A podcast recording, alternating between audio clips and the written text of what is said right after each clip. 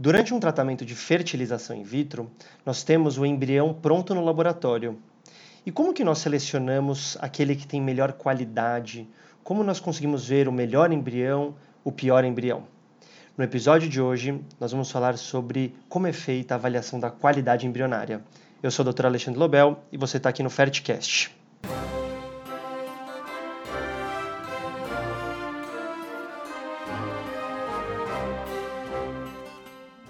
Olá, tudo bem? Seja bem-vinda a esse novo episódio, seja bem-vindo a esse novo episódio. Hoje nós vamos falar sobre um assunto muito importante para casais que estão em acompanhamento, em tratamento para tratamento de fertilização in vitro, que é um tratamento de alta complexidade, que envolve várias etapas e vários passos. E um dos passos mais importantes, na minha opinião, é o momento da seleção do embrião para a realização da transferência. Calma, eu vou explicar tudo isso mas eu quero trazer para vocês aqui na conversa o Dr. Sérgio Gonçalves. Tudo bem, Sérgio? Fala, Alexandre, tudo bem? Começando mais um episódio, então. Esse tema é bom, hein? Esse tema é bom. A gente já, já fez tantos é, temas né, do, do Ferticast sobre reprodução em geral e até agora a gente não entrou na questão da avaliação da qualidade embrionária. E é Sim. uma dúvida muito comum, né, para os casais que estão em tratamento, a hora que a gente chega no dia de transferir, de avaliar, e mesmo antes, né, naqueles dias que antecedem a transferência enquanto os embriões estão em desenvolvimento, aquela notícia, como estão os embriões, o que, que é como estão os embriões, né? Como a gente sabe se um embrião é bom, se um embrião não é bom, o que significa um embrião ser melhor ou pior em termos de qualidade. Então é isso que a gente vai conversar hoje, né? Exato.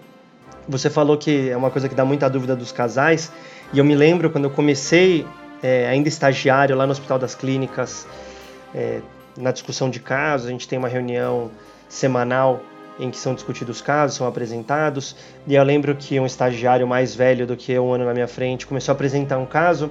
E aí, dentro desse caso, ele apresentou os embriões. O casal tinha formado quatro embriões. E aí tinha uma sopinha de letrinha. Uhum. E eu uhum. olhei para aquilo e falei, nossa, mas o que, que é isso? Né? O que, que significa esses números? E aí eu logo corri para o livro e comecei a estudar, porque realmente traz bastante dúvida e acho que até é fascinante, né? A gente conseguir olhar um embrião no laboratório, olhar para ele e falar esse é embrião melhor, esse é embrião pior. É, e uma das coisas mais importantes, né, porque quando a gente fala esse embrião é melhor, esse embrião é pior, a gente já ouviu isso inúmeras vezes e vamos ouvir essa pergunta ainda, que é quando a gente fala, olha, este embrião não é tão bom. A primeira sensação, a primeira dúvida que o casal tem em geral é a seguinte: mas dizer que o embrião não é bom, isso significa que pode originar uma criança com algum problema? É? Essa costuma ser a preocupação inicial. Será que esse embrião que não é bom, ele pode ter uma malformação? É, não deveria transferir esse embrião? E, e na realidade a gente sabe, né, quando a gente está falando em qualidade embrionária, a gente está avaliando fundamentalmente o potencial de implantação. Não que a qualidade embrionária não tenha relação com a parte cromossômica genética do embrião. Até porque, né, quando a gente tem um embrião, por exemplo, muito fragmentado, que não está se desenvolvendo bem, que ele está lento, muito provavelmente a parte cromossômica dele está alterada. Mas esse embrião acaba sendo inviável. Mas quando a gente avalia aquele bom embrião, aquele embrião que tem um potencial melhor de implantação. Correto? Ótimo. Não, perfeito. Acho que essa é um ponto super importante. Para quem está caindo de paraquedas aqui no tratamento de fertilização in vitro e talvez está um pouco perdido em tudo isso que a gente está falando, eu vou fazer um breve resumo. É, quais são esses momentos que nós estamos avaliando o embrião, do que, que a gente realmente está falando? Então, durante a FIV, que é a sigla para fertilização in vitro, nós fazemos a coleta dos óvulos, nós fazemos a coleta do sêmen e a embriologista vai juntar o óvulo com o espermatozoide. E nosso objetivo no tratamento é conseguir vários óvulos para conseguir formar vários embriões, e esses embriões vão ser cultivados na estufa durante um período de cinco dias. Nós fazemos uma avaliação tradicionalmente no primeiro dia após a fertilização, para saber se a fertilização dá certo. Nós temos uma avaliação importante no terceiro dia de desenvolvimento, e nós temos uma avaliação importante que acontece no quinto dia de desenvolvimento, que é o estágio de blastocisto, é um embrião que já tem mais de 100 células, é um embrião que está pronto para ir para o útero. Antigamente, a transferência de embrião acontecia no segundo dia, no terceiro dia, né, Sérgio? Você viveu é, mais esse mais momento. Terceiro, é, eu, eu vivi uma época, né, no começo dos anos 2000, eu comecei a trabalhar com reprodução em 2002. Naquela época, é, os meios de cultura eles não eram tão bons quanto são os meios de hoje. Então o embrião ele tinha uma certa dificuldade em chegar até quinto ou sexto dia de desenvolvimento, que é quando ele está na fase de blastocisto, né? Para quem está ouvindo pela primeira vez esse nome blastocisto, blastocisto é o estágio do embrião no qual ele implanta no útero. O estágio anterior, que a gente chama de estágio de clivagem, são simplesmente células que vão se dividindo. Então o embrião ele começa a partir de um óvulo fertilizado, né? Que é uma célula única, e esse óvulo começa então a se dividir. Esse óvulo fertilizado que a gente chama de zigoto, ele começa a se dividir. Então, a primeira divisão você tem duas células, mais uma divisão, quatro, oito, e assim por diante. Ele vai crescendo, né, o número de células vai crescendo em progressão geométrica. E quando chega no quinto dia, começa a formar uma cavidade líquida dentro desse embrião, e que a gente chama isso de blastocele, daí o nome blastocisto e ele começa a expandir. Então os meios de cultura naquela época, eles não permitiam, os embriões não chegavam muito até a fase de blastocisto, tinha a, a chamada troca de meio de cultura, depois tinha o meio do blastocisto, então se você deixava um embrião em cultivo na fase de clivagem, quando chegava no terceiro dia, obrigatoriamente você tinha que mudar o meio de cultura, colocar num meio específico para blastocisto. Então, a cultura estendida era uma situação de exceção. Então, a gente transferia a maior parte dos embriões em terceiro dia, às vezes em segundo, mas geralmente era terceiro dia. Então, o padrão de avaliação embrionária na época era embrião na fase de clivagem, era o chamado D3. Né? Muito comum a gente se referia ao dia de desenvolvimento em D1, D2, D3, sendo D1 o dia seguinte ao da aspiração né? É bom que as pessoas entendam esse, esses termos, porque muitas vezes o médico fala, ou elas ouvem alguém comentar, ah, transferiu D3 ou D5. O que, que é isso? É o dia do desenvolvimento embrionário depois da aspiração. Né? Sim, e aí nesse terceiro dia é, é feita uma avaliação pelo laboratório que nos dá quantas células esse embrião tem, se essas células estão fragmentadas ou não, se as paredes é, estão das células estão rompidas ou não, se eles conseguem ver vacúolos, que são como se fossem bolinhas dentro das células do embrião. A gente consegue ver a simetria das células. O ideal, o que a gente gosta de ver, são embriões aí mais ou menos de oito células, com células simétricas, com pouca fragmentação, menos de 10% de fragmentação. Esse é o que a gente considera que é um embrião bom. Né? Só que uma das grandes surpresas que eu tive quando eu comecei a acompanhar os casos é que às vezes você vê um embrião que teoricamente é classificado um embrião bom, então que tem um bom número de células, sem fragmentação, no terceiro dia, só que esse embrião não continua se desenvolvendo, ele para o desenvolvimento. E às vezes o embrião que você não dá tanta bola para ele, você acha que teoricamente seria um embrião pior, ele continua se desenvolvendo e chega num belo blastocisto. Você já viu isso acontecendo, né, Sérgio? Inúmeras vezes, né? Nem sempre a, a classificação embrionária no início é o embrião que vai se desenvolver. Hoje mesmo, coincidentemente, eu fiz a transferência de uma paciente em D5, portanto, em quinto dia, blastocisto. Eu transferi dois blastocistos para ela, um blastocisto, a gente vai falar um pouco sobre isso, mas um blastocisto 3 e um blastocisto 1. E curiosamente, esses blastocistos eles estavam um pouco atrasados. O que, que era um pouco atrasados? No segundo dia do desenvolvimento, no D2, quando o embrião que a gente quer, né, Alexandre, é o embrião de quatro células, ou seja, aquele que já passou por duas divisões celulares, é, ela tinha um embrião de quatro células em D2 e os outros embriões estavam com duas células só. Então eu falei para ela, olha, eles estão um pouquinho atrasados, mas eles podem ainda continuar o desenvolvimento. Esse embrião que estava com quatro células, no dia seguinte ele estava com cinco e no outro dia ele estava com seis. Foi um embrião que não se desenvolveu. E esse que eu transferi, esse blastocisto hoje, ele tinha duas células no segundo dia. Né? Então, naquele momento eu não colocava realmente muita fé que ele ia se desenvolver. Olha, ele está um pouco atrasado, mas ele acabou recuperando e eu transferi um bonito embrião. O Blastocisto 3 é um bom embrião, como a gente vai ver um pouco mais para frente. Né? Então é bem isso que você falou. É, não dá para a gente olhar o embrião e falar, olha, este embrião vai chegar. Claro, essas situações, situações são situações mais de exceção.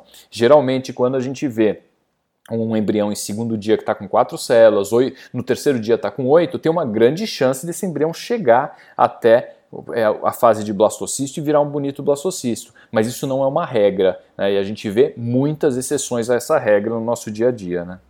Perfeito. E aí, seguindo o desenvolvimento do embrião, a gente chega no estágio de blastocisto, que estamos falando tanto, né? É, vamos, vamos só deixar bem claro isso que você, você falou, né? Assim, meio num texto de prosa, são é, três características fundamentais que a gente avalia no embrião até o terceiro dia, né, na fase de clivagem. Então é número de células desse embrião. Então a gente espera que o embrião em segundo dia ele tenha de preferência quatro células, eventualmente tem cinco se uma já se dividiu, mas um embrião de quatro células é aquele que a gente quer.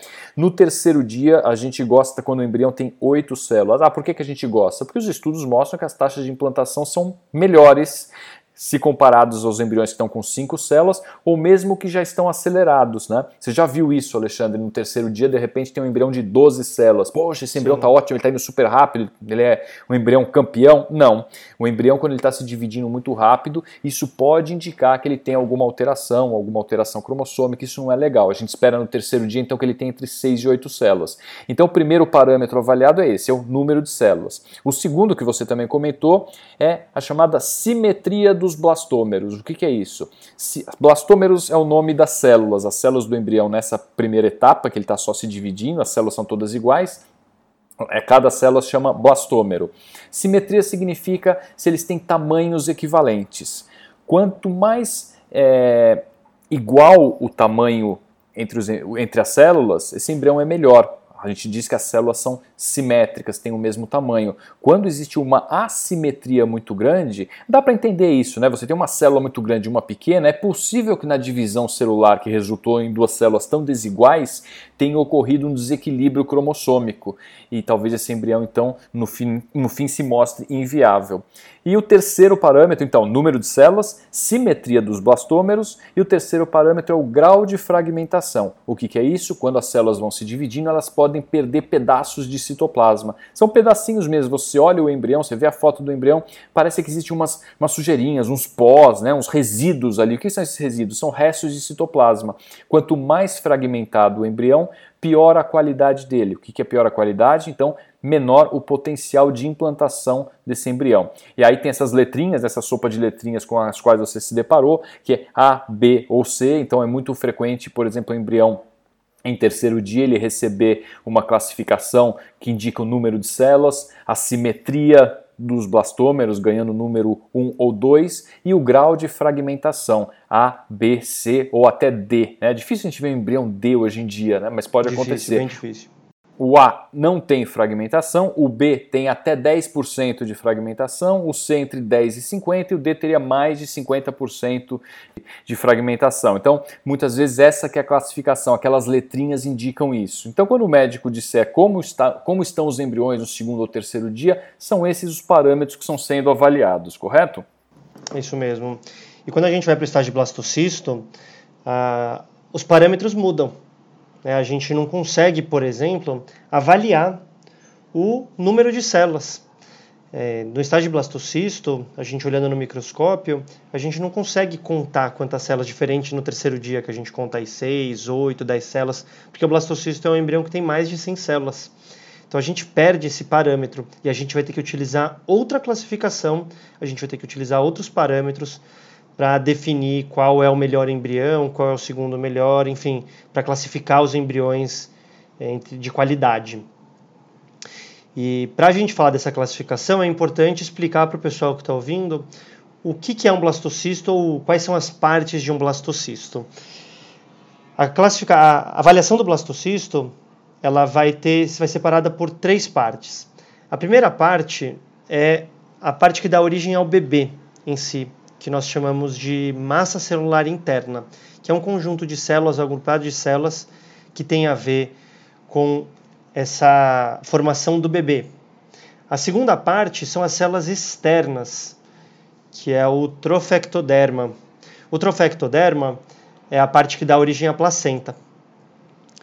E um outro fator que é importante a gente avaliar é o grau de expansão, que isso tem muito a ver com a blastocele, que você falou, essa cavidade que está cheia de líquido. O que, que nós sabemos? Que quanto mais expandido, quanto mais líquido tem nessa blastocele, significa que o embrião está mais desenvolvido. A gente gosta de ver um embrião super expandido.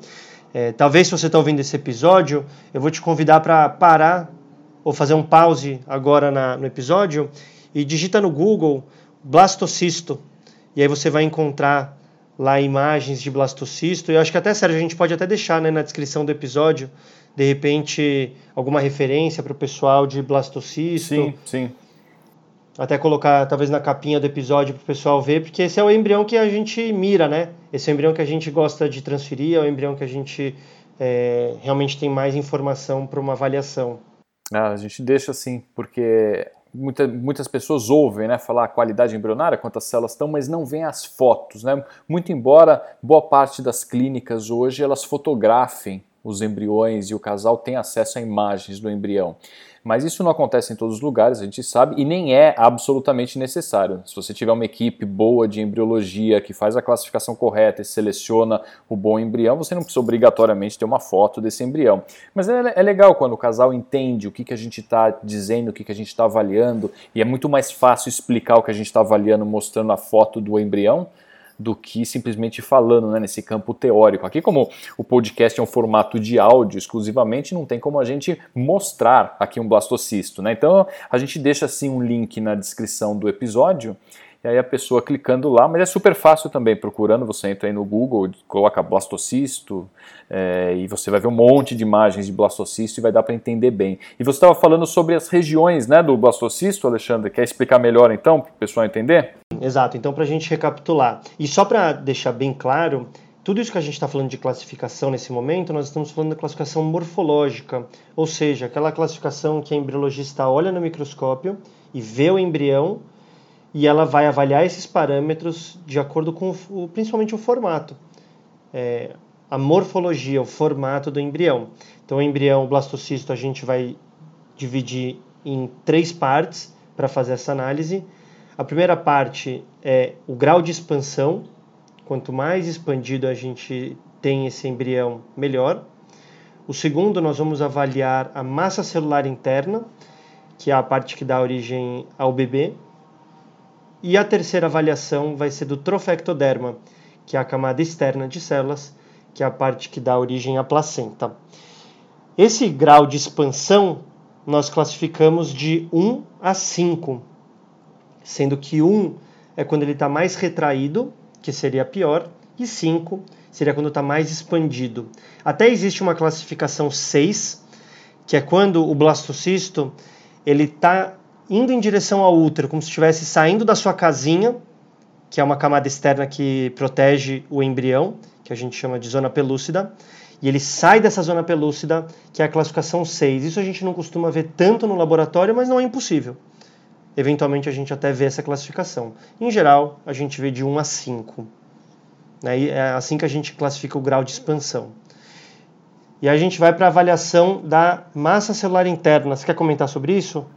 É, a massa celular interna, né, como você bem falou, é aquela região que vai originar o feto propriamente dito. Né?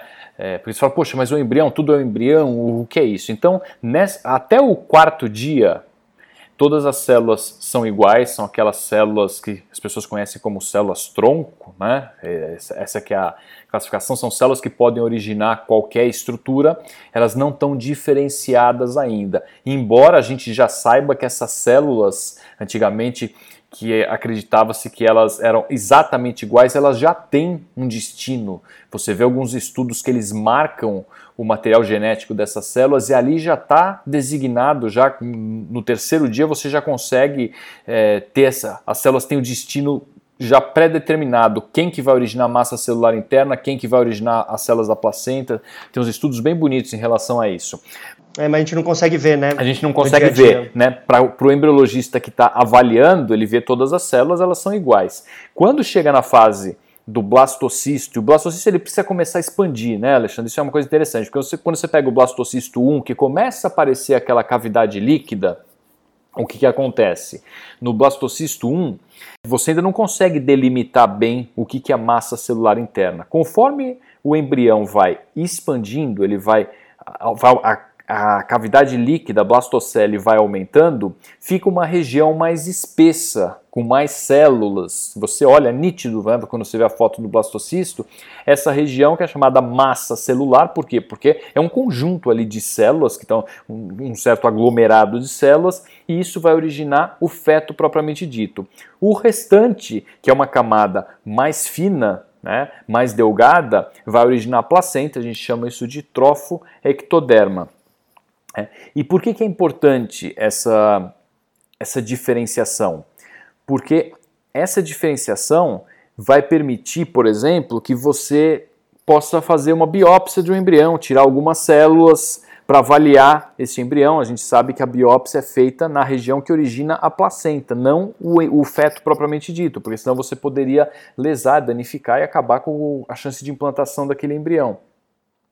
E nessa classificação, conforme eh, você tem essas duas regiões distintas, você dá nota também para essas regiões. Toda a massa celular interna é igual? Todo o trofoectoderma é igual? Não. Né? Então, a gente viu que para o embrião na fase de clivagem a gente via número de células, simetria das células e o grau de fragmentação. E aqui a gente vai ver o que? A gente vai ver número de células, o grau de, de compactação dessas células, além da, do processo de expansão do blastocisto.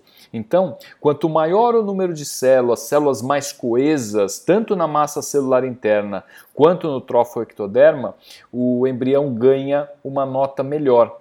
Então, se ele tiver mais células ali, ele ganha A, um pouco menos de células ele ganha B, se ele tiver pouquíssimas células ele ganha C, e com isso a qualidade embrionária vai caindo. E na classificação, né, a classificação que a maior parte dos laboratórios usa hoje em dia, que é a chamada classificação de Gardner, o que acontece?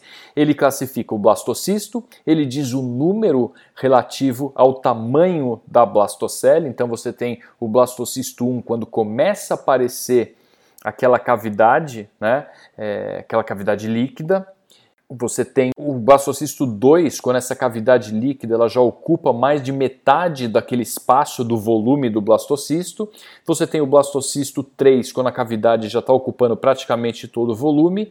No 4, está ocupando todo o volume, mas ele já expandiu. Então, como a gente sabe que ele expandiu, a célula fica maior e aquela trofoectoderma parece que ela fica bem fininha, bem delgada, parece uma bexiga enchendo mesmo, né, Alexandre? Você vê Exato. o blastocisto crescendo quando a gente vê os filmes, né, do, dessas incubadoras mais, mais modernas que tem o chamado time lapse, que tira várias fotos ao longo do dia e forma como um filme para a gente ver o embrião se desenvolvendo. A gente vê realmente ele crescendo, se expandindo, aquela cavidade líquida aumentando, até que de repente começa a acontecer essa rotura da zona pelúcida, que é como se fosse uma casquinha do embrião, ele vai precisar sair daí para para implantar. Quando ele começa a sair, ele já ganha a classificação 5. Né? Para 6, 6 é quando ele realmente já saiu da casca, e é difícil a gente ver isso no laboratório, eventualmente isso acontece. Então, são essas características que a gente avalia né, no, na fase de blastocisto.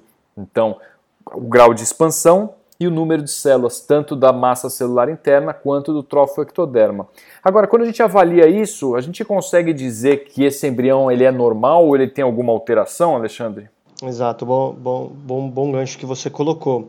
A gente vai fazer essa avaliação do grau de expansão, a gente vai fazer a classificação da massa celular interna, do trofoectoderma, como você bem falou, e tudo isso vai se relacionar com chance de sucesso, com chance de implantação. Só que Muitas vezes eu lembro que eu tinha um professor que falava isso. É, nessa hora, muitas vezes é aquela situação que quem vê cara não vê coração. Às vezes você está olhando ali um embrião e você está achando que é um embrião lindo, maravilhoso, só que ele não consegue engravidar, não tem implantação, ou você faz uma análise genética nesse embrião, cromossômica nesse embrião, e ele está alterado.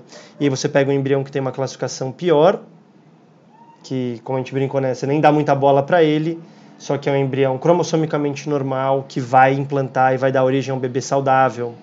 Então essa classificação, ela nos ajuda a entender teoricamente qual que é o melhor embrião, qual que é o segundo melhor, terceiro melhor e assim consecutivamente. Mas ela não tem o poder de me falar esse embrião é saudável, esse embrião não é saudável, esse embrião vai ter uma doença ou não. Essa classificação ela vai me ajudar a escolher qual é a ordem que eu devo fazer uma transferência embrionária qual é o embrião que eu vou selecionar. Concorda? Exatamente isso, né? É o potencial de implantação do embrião. Existe sim correlação com taxa de gravidez, taxa de nascimento, de acordo com a qualidade embrionária. Não é? Ah, a qualidade não serve para nada, ah, porque o embrião mais bonito ele pode não ser normal?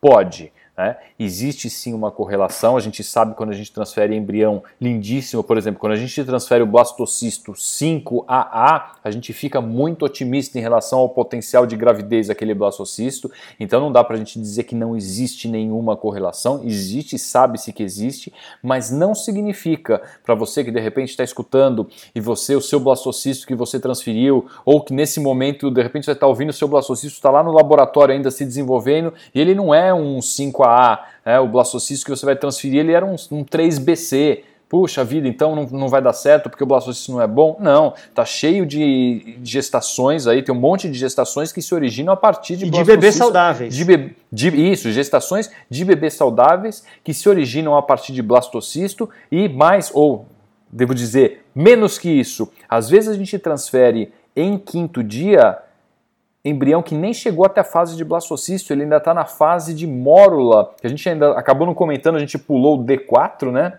porque uhum. realmente o D4 é um dia complicado para avaliar a qualidade embrionária. É. Ele, é, é, ele é, é, a fase de mórula. Por que, que é mórula? A mórula é a fase do embrião quando ele tem mais células, então ele já passou de 30 células, só que essas células estão começando a compactar, você não consegue mais contar, você não consegue avaliar a simetria das células, você é difícil ver fragmentos, então é muito difícil a gente saber se a mórula está boa ou não. O laboratório fala, esse embrião compactou, é uma mórula, compactou, e a gente fica aí esperando para ver se vai formar cavidade, ele vai evoluir para o blastocisto. Mas acontece muitas vezes de chegar no quinto dia e aquele embrião que de repente vinha um pouquinho mais lento, ele ainda é uma mórula no quinto dia. A gente tem duas alternativas aí: esperar até o sexto dia, porque se ele for um bom embrião no sexto dia, ele vai virar um blastocisto. Tem protocolos de laboratório que esperam até sétimo dia para ver se o embrião chega até a fase de blastocisto. Na nossa rotina, a gente acaba usando mais D5, no máximo D6, né, Alexandre?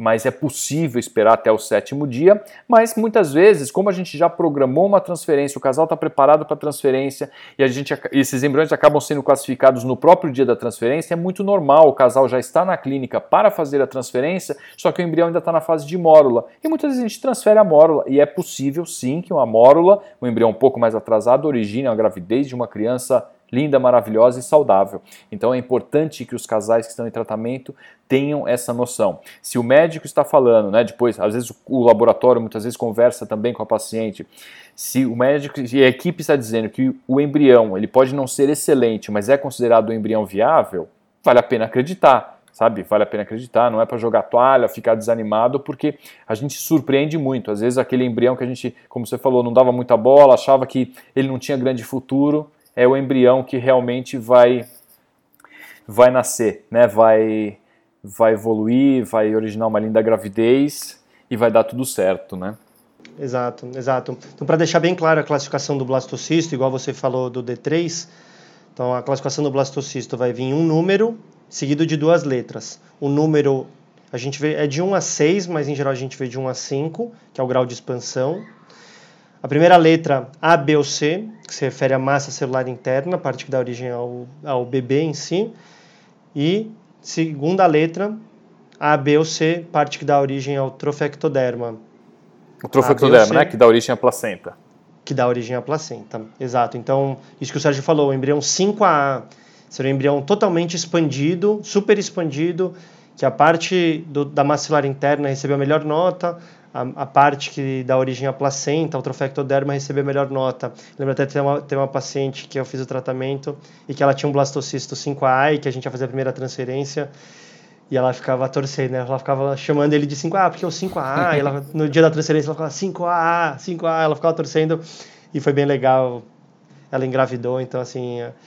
É, esse 5A vai mudar de, ele vai mudar de nome, né? Ele vai receber o nome de verdade. É. Mas, como você mesmo falou, e acho que até para colocar essa questão e pontuar, e colocando exemplos, é, trazendo isso que você falou, às vezes o casal desanima, ah, mas meu embrião não é um 5AA, o embrião tem uma letra C. E a gente sabe que sim, quando tem uma classificação com uma letra C, isso cai um pouco a chance de gravidez, mas não é zero. Não é hora de desistir, pelo contrário.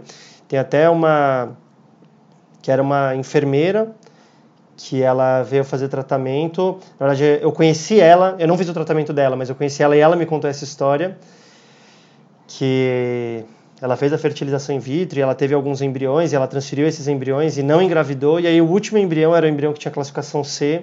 Então ela já tinha feito a transferência dos embriões teoricamente bons, os embriões que foram selecionados como os melhores e não tinha engravidado. E ela foi para essa transferência do último e na hora que descongelou, o embrião não descongelou 100%, parte das células morreram no descongelamento. Então já era o embrião de pior qualidade com células que morreram no descongelamento, ela estava desistindo. Assim, ela, e ela entendia de reprodução humana, ela trabalhava com reprodução humana, ela já tinha visto muitos casos. E ela ficou super desanimada, né? Falou, já era, não tem, nem vou fazer a transferência, para que eu vou transferir esse embrião?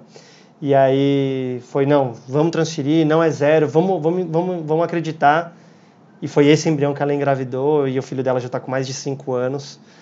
Então, trazendo talvez essa mensagem em relação à classificação morfológica, olhando para o embrião, a gente tem evidências que melhor classificação tem melhor qualidade, mas em nenhum momento a gente pode falar que o embrião de pior classificação ele não vai engravidar, não vai dar origem a uma criança e principalmente essa classificação não tem nada a ver com saúde do embrião, se esse embrião implantar e continuar se desenvolvendo ter uma classificação pior não significa que vai ter de uma doença, não significa que vai ser um bebê feio, que vai nascer com algum problema, pelo contrário a gestação implantou, está se desenvolvendo, está tudo bem, cresce a classificação, é uma gestação normal. É, esse, esse, esse caso que você citou ilustra muito bem.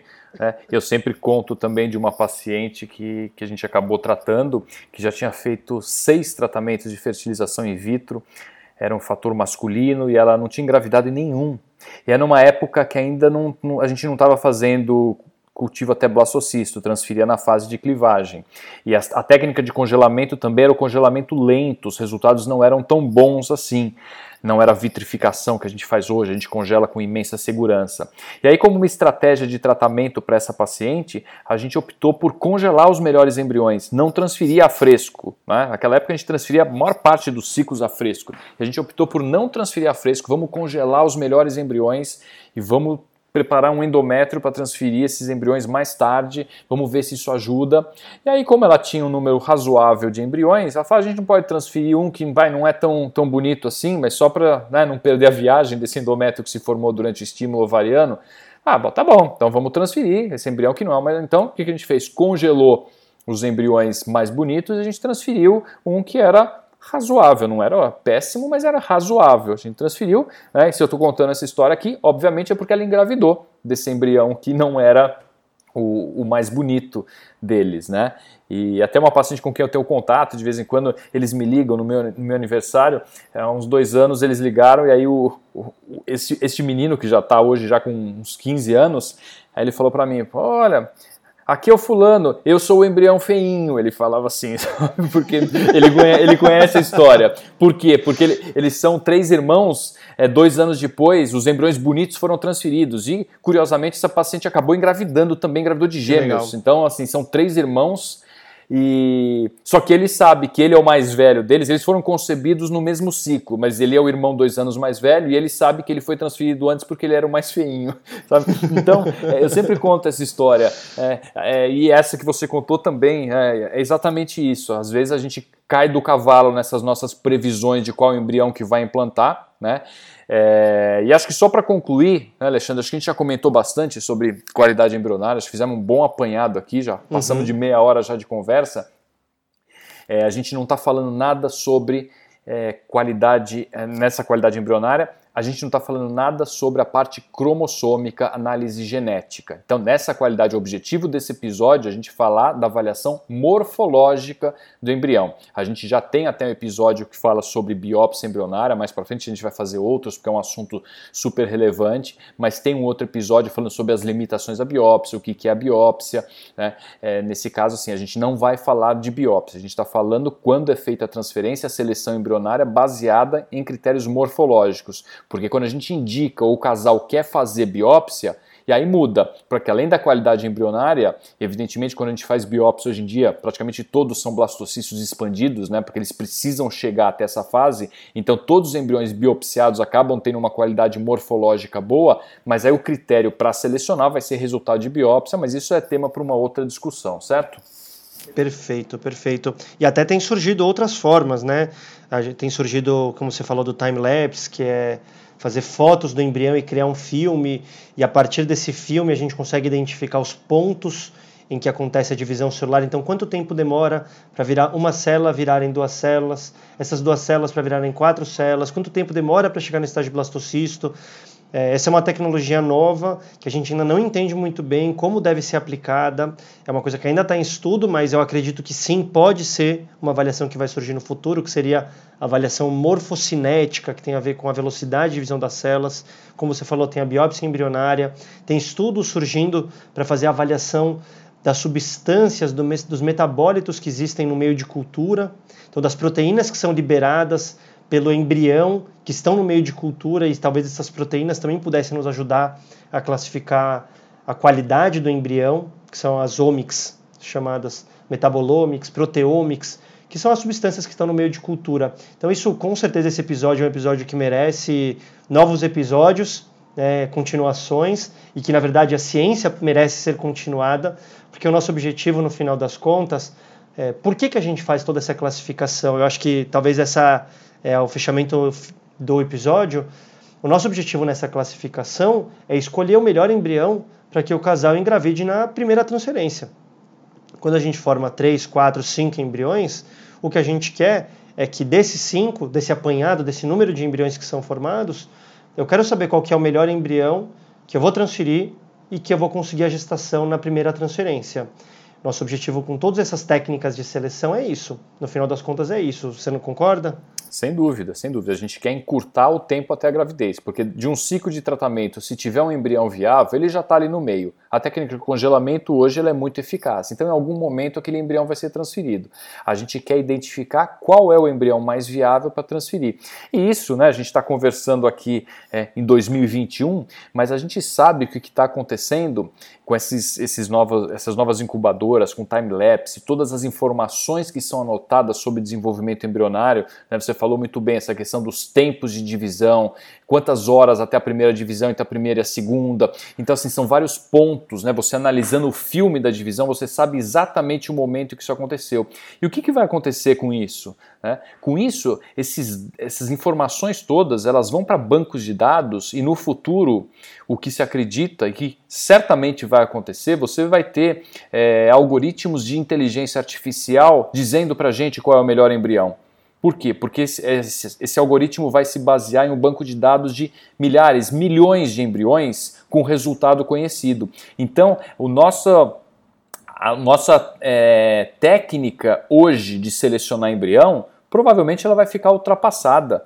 E daqui a alguns anos a gente vai falar, puxa, lembra quando a gente olhava e dava só aquela nota A, B e C, a gente escolhia com base nisso, isso é, vai, ficar, vai ficar no passado. A gente sabe que no futuro a gente vai ter outros métodos, eventualmente até aliados à questão de da parte genética, existe discussão sobre a questão de DNA livre no meio de cultura, se correlacionando com a taxa de aneuploidia, ou seja, de alteração cromossômica, os omics que você citou, né, referentes ao metabolismo do embrião. Então, quando você associar tudo isso e tiver todas essas informações no banco de dados, de repente o computador vai te falar, olha, o embrião 3 é o embrião que você vai transferir, porque ele tem 85% de chance de originar a gravidez. Né? Isso provavelmente vai acontecer não acontece ainda, não é assim que funciona, então a gente está passando como que funciona hoje, né?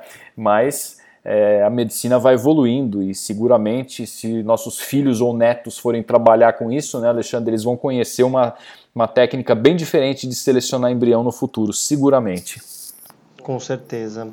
Muito bom. Obrigado você que ficou com a gente aqui até agora nesse episódio. Espero que tenha ficado claro como que nós fazemos a seleção embrionária, como nós fazemos a escolha do melhor embrião para transferência.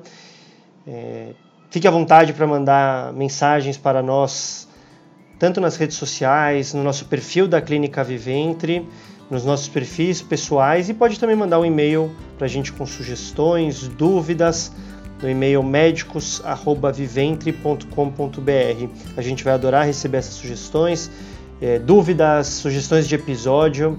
A gente está aberto aí para um bate-papo e a gente gosta muito quando isso acontece, porque aí assim a gente sabe que as informações que estão sendo passadas são relevantes, são importantes A gente quer fazer o melhor episódio possível para você. É, e se você gostar, estiver gostando do Fertcast, já ouviu outros episódios, ajuda a compartilhar também né, com pessoas que você conhece, de repente acha que podem ter interesse nesse tipo de assunto. Né? Compartilha, ajuda a divulgar. Podcast é uma forma muito muito eficiente da gente se informar, seja lá qual for o assunto, né? Porque os áudios ficam ali disponíveis, você não paga nada para ouvir, você pode ouvir, ouvir de novo quantas vezes você quiser, você ouve só um pedaço, você ouve o tema que você quiser. Então, se você gostou, ajuda a divulgar, que a gente agradece também o retorno das pessoas que estão ouvindo, tem sido bem bacana, a gente tem ouvido muitos elogios, puxa, eu vi vocês discutindo isso, e a gente mantém essa nossa conversa de uma maneira bem informal, né? É isso aí que vocês ouviram aqui. É uma conversa entre dois médicos, a gente vai batendo papo, a gente define o tema que a gente vai conversar, a gente começa uma conversa e liga o gravador, né, Alexandre? E a gente grava é, e, a, e a nossa conversa que você está ouvindo. A gente gosta que seja assim, de uma forma mais intimista possível. A gente não está com um roteiro, lendo e programando tudo que a gente vai falar. Né? Eventualmente acontecem alguns errinhos, algumas engasgadas que a gente deixa propositalmente até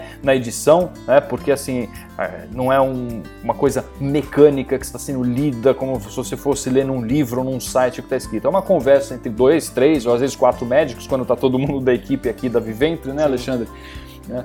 Mas a gente procura fazer pelo menos com dois né, com dois participantes para acontecer essa conversa como a de hoje, que foi muito boa mais uma vez, Alexandre. Obrigado aí pela participação, pelos comentários.